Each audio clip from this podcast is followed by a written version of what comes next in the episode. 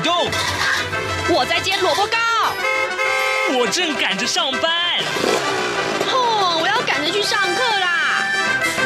这个时候，我们都在听夏志平制作主持的《早安台湾》。早安台湾带给你最热门的时事访谈，最感动的人物专访，最直接的民意表达。对，让我们一起收听《早安台湾》。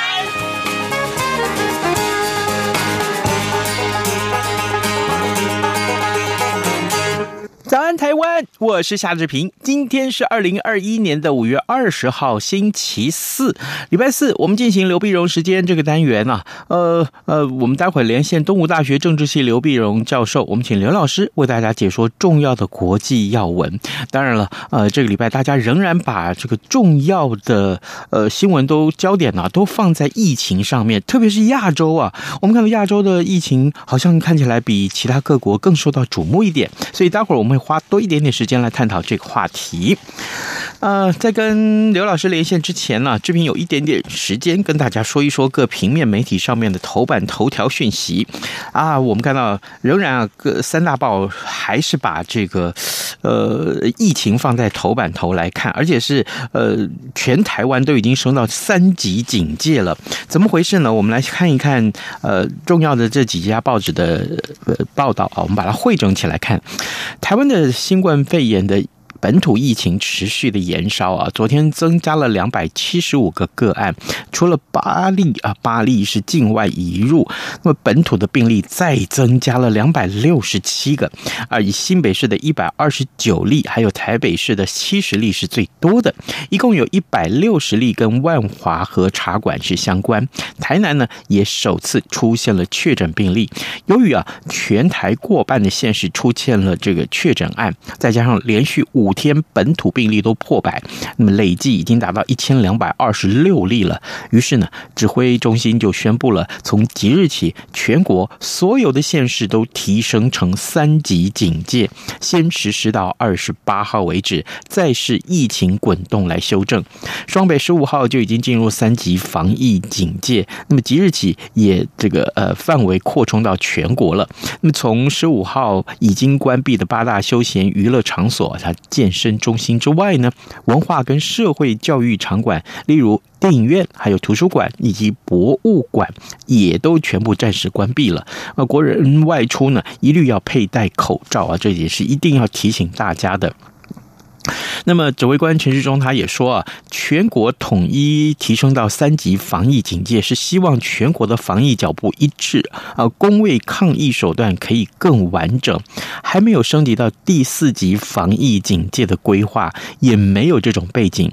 也就是说呢，四级的标准到底是什么？就是必须要连续十四天呢，平每天平均都增加超过一百个案例，而且呢，呃，超过一半的感染源不明的四级。那这就是四级的标准。那么他强调说，目前呢，确诊者大多还可以追到感染源或是群聚的群体。那现在要做全国，呃，要要全国做最大的努力啊，避免疫情再度升级。这也是今天最重要的这一则讯息，我们要先跟大家分享。另外，各报也都把这则消呃消息也都放在很重要的这个版面啊，提到了疫情。当然，疫苗到底怎么样呢？有四十一万剂的 AZ 疫苗已经抵达台湾了。呃呃，我们看到各平面媒体的报道是这样啊，这个抗疫的及时雨嘛啊，这也是非常好的消息。第三批的 AZ 武汉。肺炎的疫苗，就新冠肺炎的疫苗啊，昨天下午三点多从荷兰阿姆斯特丹运抵了台湾，一共有四十一点零四万剂。这是呢，台湾从 COVAX 分配购得。那这一批的这个疫苗啊，呃，经过了食药署检验封监作业，最快七天之后就可以配送到各地。一线的这个医护人员将会优先的施打。呃，那莫德纳呃原厂寄送这个检验封监。用的这个试剂，昨天也抵达台湾。第一批的莫德纳疫苗，渴望在呃这个我国跟药厂原本议定的议程之内，最快呢五月底就会抵达台湾。这个讯息也要告诉大家。好，另外还有就是这个呃是呃简讯十连制啊系统也上路了，这个消息待会儿我们在节目结束前有时间的话跟大家多多的叙述。还有这个水的问题也很严重啊。现在时间已是早晨的七点零五分十四秒了，我们先进一段广告，广告过后马上跟刘老师连线喽。岁月静好，都是因为有许多人的努力，才让我们生活无恙，确实幸福。央广撑医护，央广撑医护，多谢你哋。央广撑医护，央广撑医护，感谢所有嘅医护人员来到支持你哦，加油加油！央广撑医护，央广撑医护，加油！感谢所有嘅医护人员，感谢所有嘅医护人员，央广撑医护。谢谢您的努力跟帮忙，Thank you, hero！央广撑医护，我们互相鼓励打气，一起并肩前行。早安，台湾，你正吃着什么样的早餐？吐司加火腿蛋，咬一口，然后收听中央广播电台。早安，台湾，刘碧荣时间。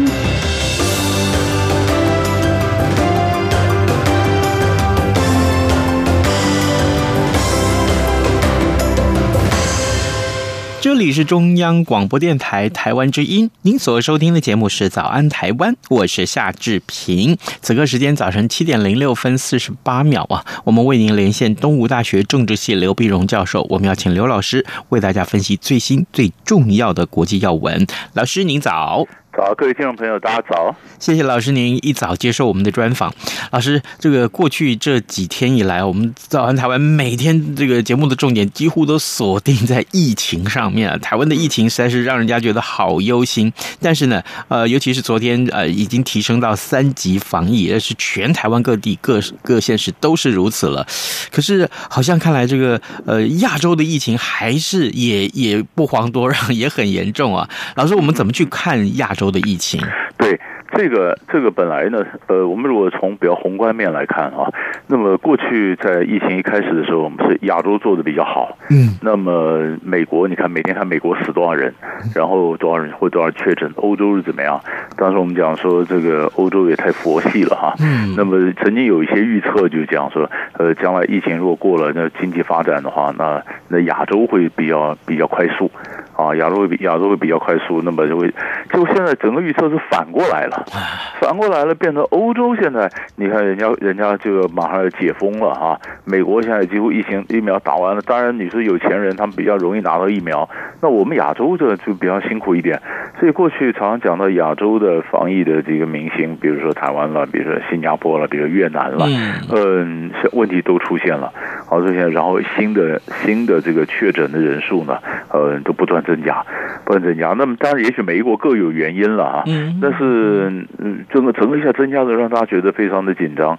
那么，因为像台湾这样的疫情这样严重以后呢，那么所以像香港马上你看驻台湾的，但也办事处也也关了。然后，然后对台湾的人，如果到香港去的话，你如果呃没打过疫苗的话，你要隔离二十一天呢。嗯。啊，打过十四天，没打过二十一天。那那事实上我们打疫苗的人太少了嘛。然后你看新加坡跟香港本来也要推旅游泡泡，现在旅游泡泡也暂缓，新加坡二度在封城啊。那这个越南的是是增加，马来西亚也是，呃，泰国也是，泰国很多他是在这个呃在监狱里面囚犯呐这些或者是感染比较多。马来西亚最早是有有这个呃变种的这个病毒，然后马来西亚的数字昨昨天也是单日新增的，但是最高。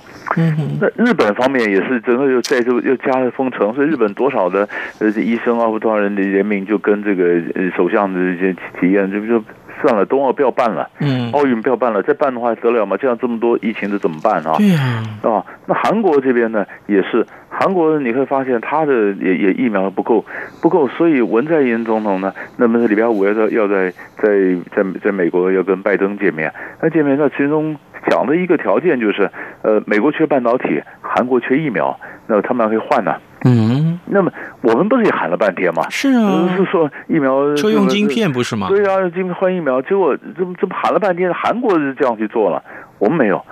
哎呀，这搞得这就就我这样子来说，整个亚洲的情势这样子这样子紧张之后呢，美国才礼拜一的时候，拜登总统才讲说，他在试出两千万剂这个疫苗，那加起来总共是八千万剂了。八千万剂是美国这囤的疫苗太多了嘛，你再不用也过期了。是哦，所以你就发现，呃，联合国的组织也是呼吁这些欧美的有钱国家，你们不要囤这么多疫苗嘛，你们都打过了嘛，释放出来嘛。嗯，释放出来，释放出来，那那那当然，这个呃，中国大陆它的疫苗也多呀，呃，那中国大陆是这有这有有几个让大家觉得，哎，呃，你这眼睛一亮的，就是大陆上本来又又因为控制的不错，哎，忽然发现，呃，怎么又有一点破口，辽宁啊什么的，有点有点破口，安徽啊，辽宁。然后一下子进去，马上就打这个注注射疫苗，一天打了将近一千五百万剂啊！嗯，那个这个这个也是这个速度之快，也是世上过去没有没有没有看过。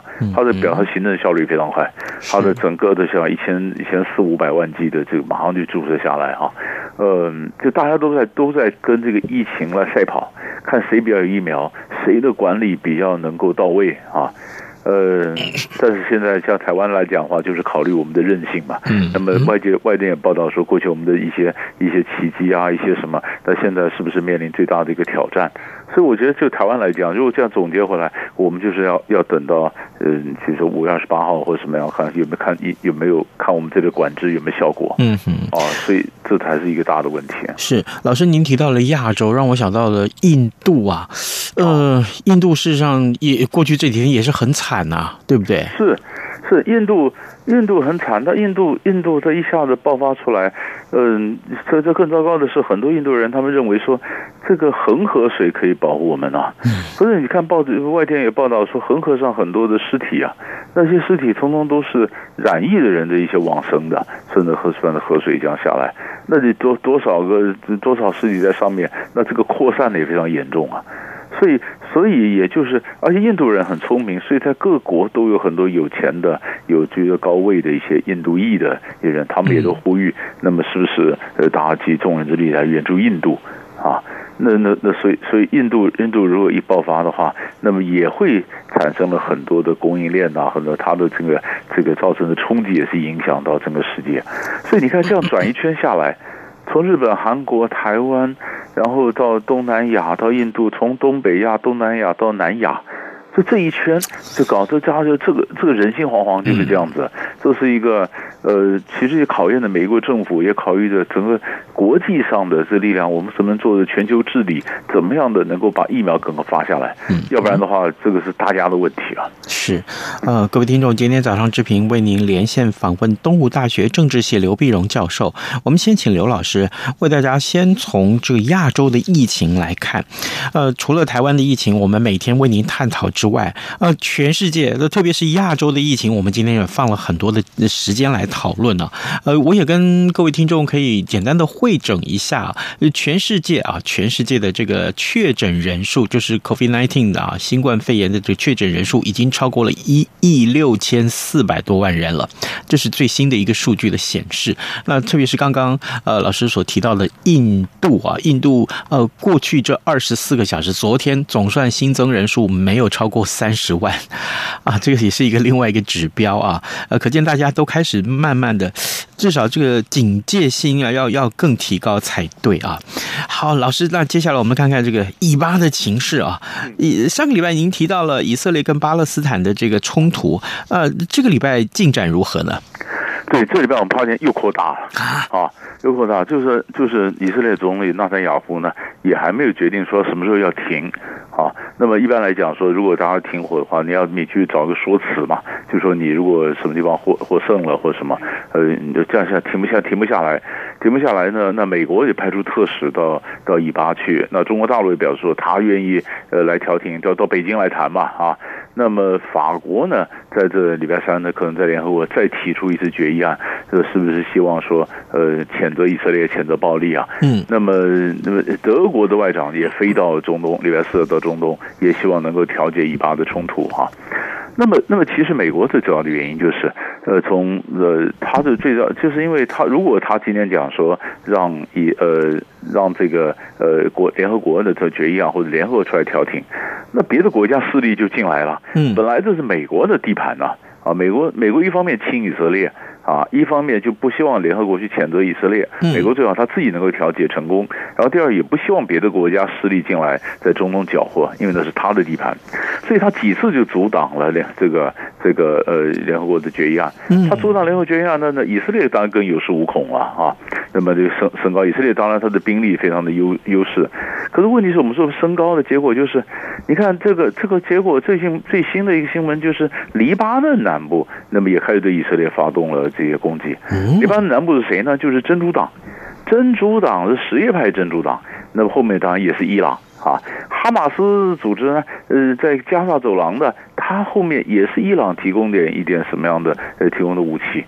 所以，所以这整个局势就是你不断就不断的有人死亡，然后冲突不断的是整个整个扩散，所以这个也严重，好的严重。但是美国和欧洲内部现在都有压力了。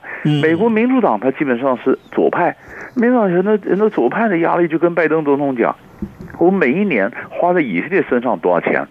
花了一些这么多钱援助以色列，我们要求他一下尊重巴勒斯坦人权，难道做不到吗？对吧？那就是说你不要那么亲以色列。那么在欧洲呢，也许政府也许比较亲以色列，可是太多的这些这些呃中东的移民啊，什么上街去示威抗议，那么中欧洲人也开始担心，如果你太亲以色列，会不会把恐怖主义啊引到欧洲来啊？你太以色列，结果在结果恐怖分子在欧洲内部去点火，那不是很严重吗？所以老百姓也有压力，告诉政府说，你必须赶快想办法调叫停，叫以色列这边要叫停。啊，那土耳其呢也跑出来。土耳其呢本来是是支持巴勒斯坦的，土耳其是巴勒斯坦是在支持加沙走廊里面也去支持哈马斯的。所以在上个礼拜三呢，土耳其总统鄂尔多安呢跟普京也通了电话，通电话说，哎，他当然讲的我就不不不可能实现了，他成立一个国际保护部队来保护巴勒斯坦人。那么当然，当然怎么可能？你到人家到人家境内去，怎么怎么可能有这样一个部队出来？但是呢，他也表示说他很关切啊，嗯，非常关系。就是就是每个国家，你看像中国大陆说到北京来调停啊，那土耳其说就就跟俄罗斯通了电话，然后美国也派了特使，那么德国也派了特使，那法国也想办法再提出决议案。各国就不同角度上，那么对以色列实施那么那么不同力道的一些压力或者呼吁，呃，就怎么样的停火。而且看怎么怎么停了，怎么现在现在停火呢？才不敢就是说，呃，怎么和平啊？什么就是些可持续的一个宁静，可持续的一个一个一个安静的一个顺一个一个这种情况。那是不是先停了再说？嗯，啊，那现在现在就看看这个礼拜到底能不能停得下来。可是老师，我觉得很，我我我看这样的这些国际的新闻，我我不懂啊，就是说，为什么以色列不动如山呢？啊？他他是不是已经？一定有什么利益，一定一定要护卫着，所以他不不愿意接受任何各国的这个调停或说服。啊，对，他当然当然他是觉得呢，这第一个就是哈马斯组织对以色列是有敌意，嗯，然后以色列就趁机就把哈马斯的这个一个领导阶层给干掉，这是。然后呢，哈马斯跟这个埃及的西奈半岛那边常常就有地道嘛，他的地道从很多武器从那里来，他趁机再把地道再给他封，再再炸一次，嗯啊。但是更重要的原因就是，纳塔雅胡他本身以色列内政不安，内政他选了四次大选之后呢，一直都没有一个多数政府，所以一直都是看守政府。看守政府那现在可能还要再选，然后纳塔雅胡本身还有案子，还有一些一些选举的一些弊案啊在审判。好了，那现在怎么办呢？那现在就是他用这个这个这冲突激起来以后，就说你看我面对这样的这样的威胁，这样生存的威胁，能够挣钱换将吗？那那还是支持我吧。啊，所以反对党就是说，你看，你用这个方法证明你的政策是失败的啊，那赶快把它换下来吧。哈，但是纳塔雅胡明摆的就是讲说，我用这种方法，希望能够这过支持，说不定的。呃，但是但是这里面有有一个代价，这里面我们刚刚没有谈到的一个问题，就是以色列内部的问题。以色列内部本来有阿拉伯裔的以色列人，他们当然也占和基督徒啊，但占了百分之二十。嗯，他们也有他们的政党啊，所以当以色列以色列内部两个就是朝野政党政政治僵局的时候呢，哎，阿拉伯裔的以色列的这个政党就变成造王者了，他就可以说哪边要找我加入联合政府，我把我的势力加入哪边，你们这边就会赢嘛。那这样阿拉伯人的利益在以色列内部就可以得到一些一些重视。结果像以色列跟巴勒斯坦人打的这样子以后，嗯，这个也造成在巴勒斯就是巴勒斯坦的这个阿拉伯裔的跟犹太裔的在以色列内部也在街头响着斗斗啊，这个互相攻击。嗯，那在这种情况下，阿拉伯裔的政党就不方便说我再加入任何一边以色列的政党了。那是他是不可能加入以后，他原来一个机会造王者的一个杠杆就没有了。那么以色列的内部呢，也还是僵局。那这样的整个局势算下来，不是又便宜了纳坦雅胡吗？所以，所以他很厉害啊！一任一任的总理当下来，怎么搬都搬不倒他。呃，这这这人太优秀了。好，这个呃，关于以这个以巴的冲突，我相信这不但是台湾这个媒体有关注啊，全世界媒体都关注这个话题啊。呃，各位听众，今天早上志平为您连线访问东吴大学政治系刘碧荣教授，我们请刘老师解说重要的新闻外电。刚刚呢，我们先请刘老师解说了很重要的亚洲的疫情，还有就是以巴的冲突啊。这个这个礼拜以来看，我们接下来看一看下个礼拜是不是会比呃稍见和缓呢？另外，我们来看一看，哎，老师啊，这个中国的天问一号火星探测器啊，呃呃，最近有了这个成绩出来，老师，我想请您跟我们介绍一下。是，嗯他这个这个这是一个太空竞赛。那太空竞赛呢，中国大陆呢，它在这个这方面是取得了一些成就。这成就是在五月十五号礼拜六清晨的时候呢，天问一号火星探测器搭载的叫祝融号火星车。嗯，你晓得我们中中国人嘛，这祝融就是火神嘛，是火神祝融，它的火星车是这这这个祝融号，最后呢成功登陆了火星。啊，这登火星就是就是就是那么，这这在中国来讲，这是第一次，第一次成功。那么也是继美国之后，全世界第二个登陆火星的国家。嗯啊，那么美国呢，过去到美国很多次了，勇气号、机遇号、好奇号、毅力号火星车。那么在二零零四年一月到二零二一年二月呢，就好几次登陆。那这次呢，中国大陆的这个呢，是二零二零年七月二十三号发射。发射以后大概大半年的时间呢，今年二月十号进入轨道，在轨道就是它落地的地方呢，是火星北半球，他们就就当然我们地球地球人嘛标的叫乌托邦平原，嗯，南部的一个预选登陆的这这这区域，所以它在它在里面登陆区域，然后大概在在这个火星上要待九十个火星日，呃，我们常讲地球日嘛，它是火星日，火星日一个火星日比地球日长一点点。就二十四小时三十九分钟，啊，然后要探测这些火星的地质结构，因为火星是火星是最像地球的一个一个行星嘛，一个一个星嘛，那那最像地球，那就就它也有大气层，然后就说你看，不管是呃，也许跟在月球设了太空站，然后下一步怎么样去移民火星啊，探测火星啊，这是各国也展现科技，然后展现它的这个呃这这这个这个太空上的这个成就嘛，那你说像。中国大陆这点，所以中国大陆有几点是不错。他们他标榜的就是，呃，不管是上火星，不管不管你是你是在往往下到深水的潜水啊，上穷碧落下黄泉，他这点都有他的一些成就啊。但是但是一个大的问题就是，你如果在什么火星或你什么样的科技啊什么东西，很多东西还要对基础科学还是研究，还是要抓在手上。比如说晶片呢，是啊，那你如果没有的话，啊，你太空站就就建不下去了。啊，那其实很多东西现在的成就虽然是不错，啊，这是世界上第二个大的第二个国家登陆的火星，表示它的太空科学水准到了一定的水平。是，但是。材料科学、晶片这方面，如果不行的话，可能还是无以为继。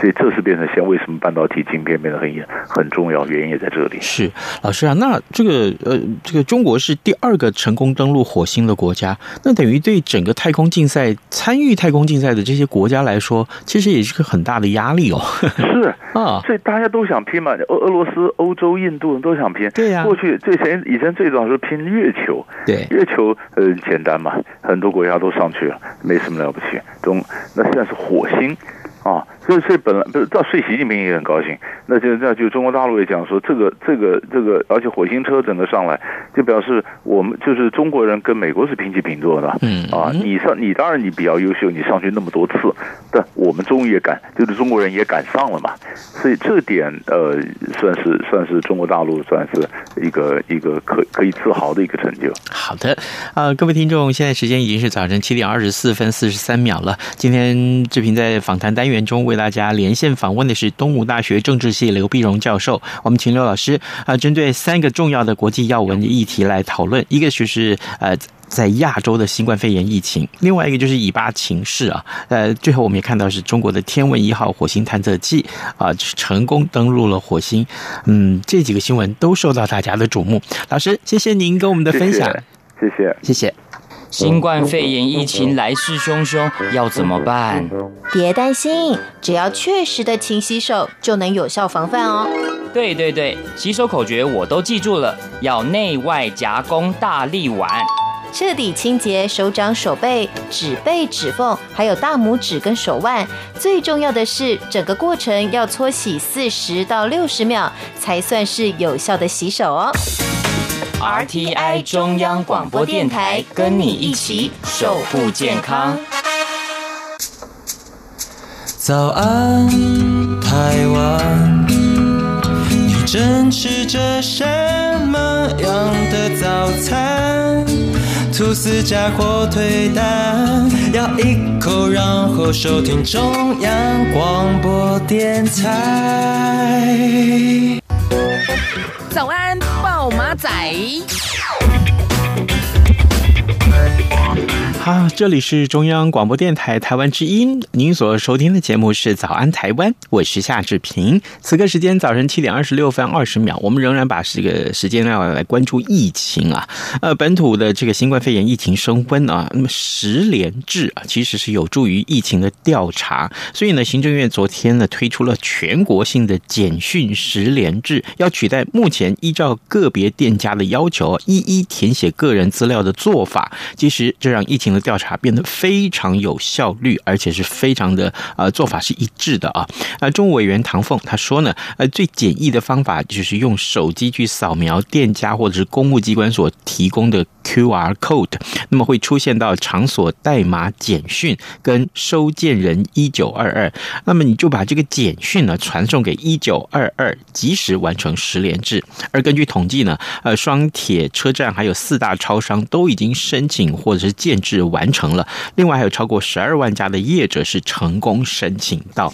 呃，实际上去看一看的话，呃，到了高铁站大概五秒钟啊，完成三个步骤啊。这双铁就是台铁和高铁是要先上路，这一点我们特别要提醒。如果现在你还要出门，还有必要去搭乘这个呃台铁或高铁的话，呃，说不定你可以试试看。那当然了，呃，每天有很多人都去呃这个呃超商嘛啊，不管是哪一家超商，嗯，你进去之前必须要。采这个实名制，对不对？你进去一定要扫描 QR code。那现在这个呃 QR code 的这个制度其实很方便，呼吁大家花一点点时间去呃了解它，一定是对你有帮助的哈，对疫情也有帮助。我们呼吁大家还是要努力去做。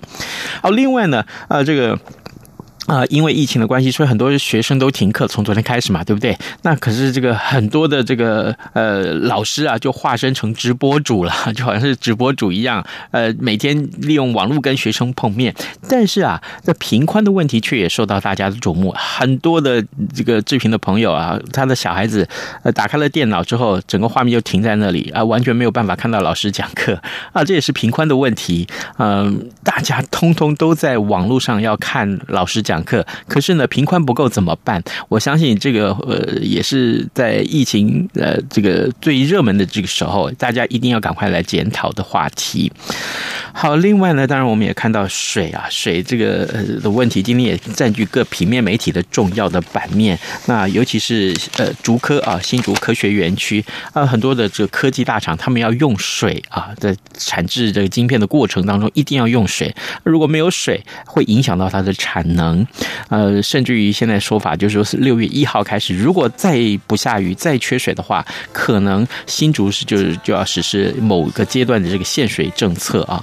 那到底是如何啊？有人说啊，有人说可能是可能是呃呃供几天停几天，对不对？那这个也大家注意啊，就是供五天停两天，那停哪两天？那竹科不能停工啊。好，这个问题困扰着大家。呃，疫情如何？还是请大家一定要呃落实执行这个防疫政策啊，随时洗手啊，出门一定要戴口罩，在室内也要戴口罩了啊啊！罚则当然是警告你要这样做，重要是为了健康着想，对不对？这边这刻就跟您说拜拜，咱们节目明天再见喽。反正过了十二点，好多一样被丢弃